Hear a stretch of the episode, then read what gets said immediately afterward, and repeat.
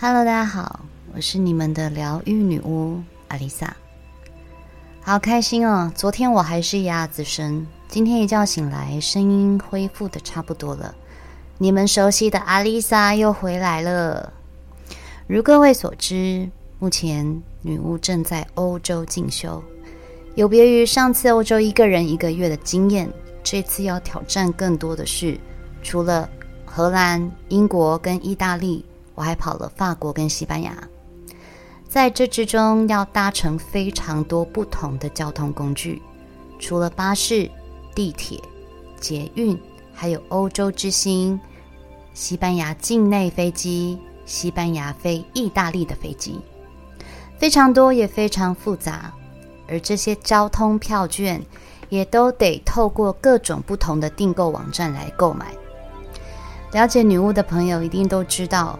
女巫本身就是一个很普拢贡的人，我的朋友也都非常担心我这次出门不知道又会有什么惊险事件。说真的，我自己也很错。继上一次不知道荷兰机场如此大，走到登机门时看着飞机飞走，搭错前往米兰的火车，搭到反方向之后。为了不想要再重复慌慌张张追赶时间，把自己逼到极限的噩梦，这一次我特别把时间都安排得有弹性一点，宁愿多花一点时间在机场或车站等待，也不要狼狈地扛着行李跑上跑下，重点是还跑错边，心脏真的快停了。既然有这么多的前车之鉴。想必这一次应该可以顺顺利利了吧？去年十一月开始，我就着手订票，查了很多部落客的介绍，也用了他们介绍的第三方平台订票。你想想，这么多票券，如果要一张一张的去他们的官网订，又都是原文，真的很怕出错，也很怕订完就忘了自己在哪里订过。如果有一个可以使用中文的统合平台，不是很方便吗？然后呢，我就用了其中一个平台订了一张火车票、三张机票。APP 打开，订票资讯一目了然。去年订完之后，我就很安心的直到我要出发前，才开始整理这些票券，发现问题来了，而且是很大的问题。第一，这个平台的个人资料，当初我在建档时，我没有发现个人资料原来就是订机票的资料。我的姓名跟护照不同，也就是这三张机票无效。第二，其中一张机票更改了飞行时间，我没有收到任何的信件通知，也是等我在整理票券的时候才发现。这也就影响了我当天的行程，因为我本来是早上十点多的飞机，现在被改到九点，这意味着我七点就要到机场 check in，还要把住宿改到离机场比较近的地方。第三，除了被改飞行时间的机票之外，还有一张机票根本完全被取消，因为那一天。这间航空公司不飞，它只能够更改日期。我当然不可能更改日期，因为后面的住宿跟其他的交通工具的票都已经订好了。写信给这第三方平台，他们回复的速度非常慢，而且只能用英文，一下跟我要订单编号，一下跟我要 email。一下跟我要航空公司取消航班的截图，来来回回已经两天了，完全没有处理进度。我当然慌啦，因为有一些班次很少，也很少座位，再拖下去，我很怕到时候根本没有机位了。挣扎了一下，我只好放弃这几张机票，重新在这些航空公司的官网订票。又多花了一万多块。听到这，我想告诉大家，真的不要贪便宜或贪便利选择第三方平台订购任何重要的票券。我就是一个最好的例子。这其中有太多黑暗面，大家可以上网查查。吃了这种闷亏的人可不止我一个。要出国自助旅行的人，不要嫌麻烦。劝各位乖乖到官网购票，还是比较有保障的哦。在写这一篇脚本的时候，我还没出发，但是这个第三方平台仍然没有给我任何协助，感觉就是一直在拖时间。当我男友问我，旅行的事情处理得还顺利吗？我把这件事情告诉了他，一下子就被炮轰了。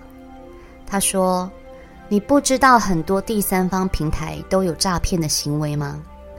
很多部落客都是收钱办事啊，他们介绍的不一定能相信。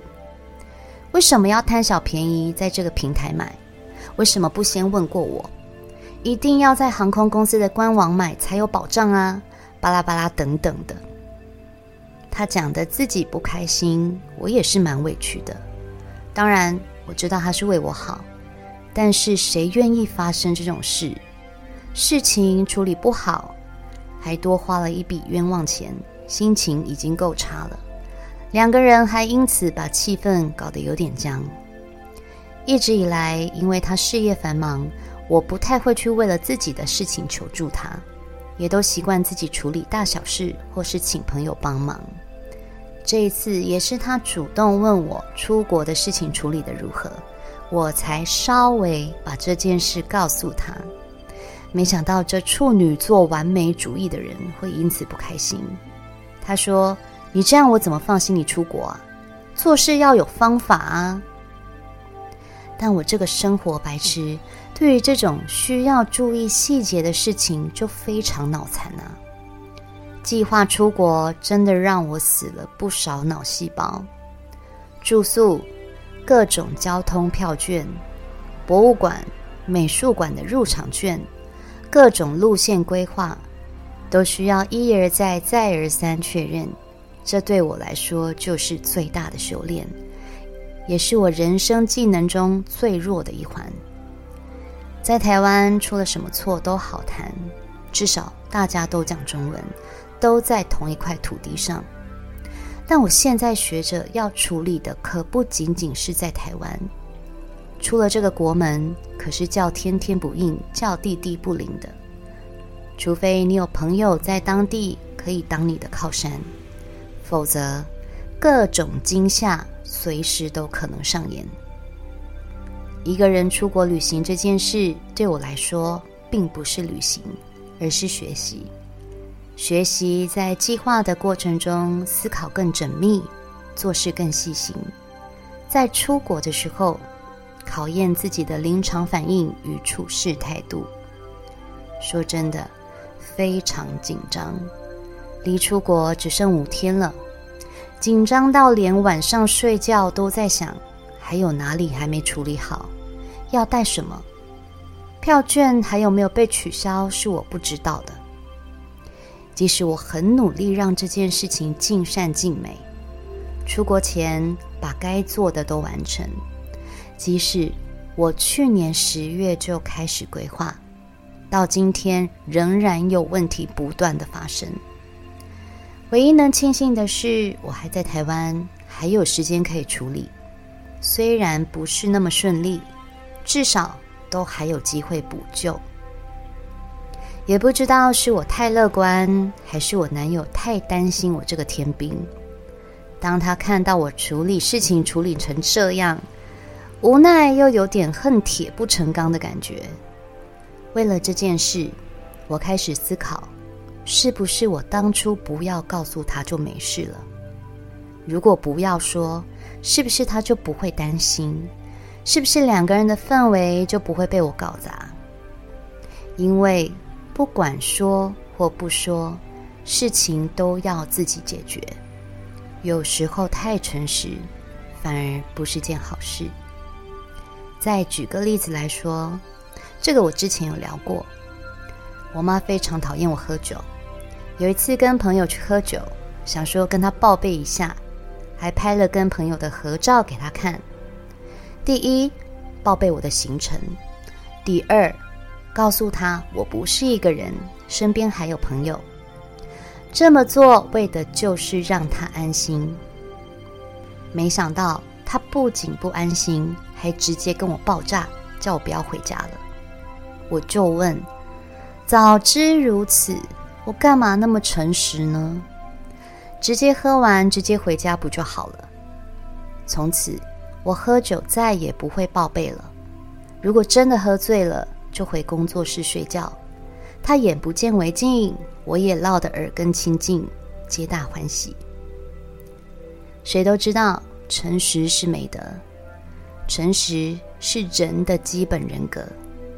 只是很少人会认知到，它并不是适用任何情况中。我们要了解，很多时候，诚实并不是我们唯一的选择。换个角度来说，如果你接纳不了事实，就不要要求别人对你诚实。诚实是不欺骗他人，不做伤害别人的事，这是人最基本的善。但是诚实并不是要你全盘托出，除了诚实，你可以选择沉默。